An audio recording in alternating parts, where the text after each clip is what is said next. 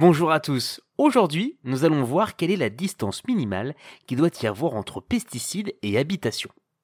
Avec la diminution des terrains dits naturels et agricoles et le développement urbain, nombreux sont ceux qui résident dans des logements situés à proximité des cultures.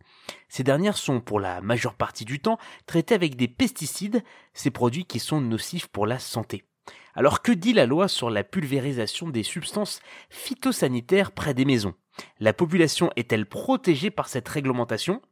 Eh bien, même si certaines personnes l'ignorent, la France jouit d'un triste palmarès.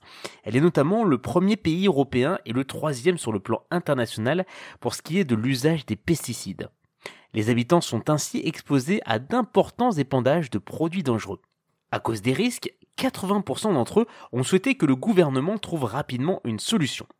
Après plusieurs années de discussions et de vide juridique, l'État a enfin statué sur les distances minimales à respecter entre les habitations et les zones traitées à l'aide de pesticides. Ces distances sont comprises entre 5 et 10 mètres et dépendent des types de cultures. Elles sont entrées en application le 1er janvier 2020. La distance de 10 mètres concerne les cultures hautes, c'est-à-dire les forêts, le houblon, les arbustes, les vignes, les arbres fruitiers. Celle de 5 mètres est quant à elle liée aux cultures basses telles que les céréales et les légumes. De son côté, la pulvérisation de produits plus préoccupants est soumise à une distance de 20 mètres. Par chance, ces produits n'occupent que 0,3% du marché. Notons que toutes ces dispositions ne s'appliquent pas uniquement aux habitations. En effet, les hôpitaux, les crèches, les écoles, les maisons de retraite ou encore les centres de loisirs sont également protégés.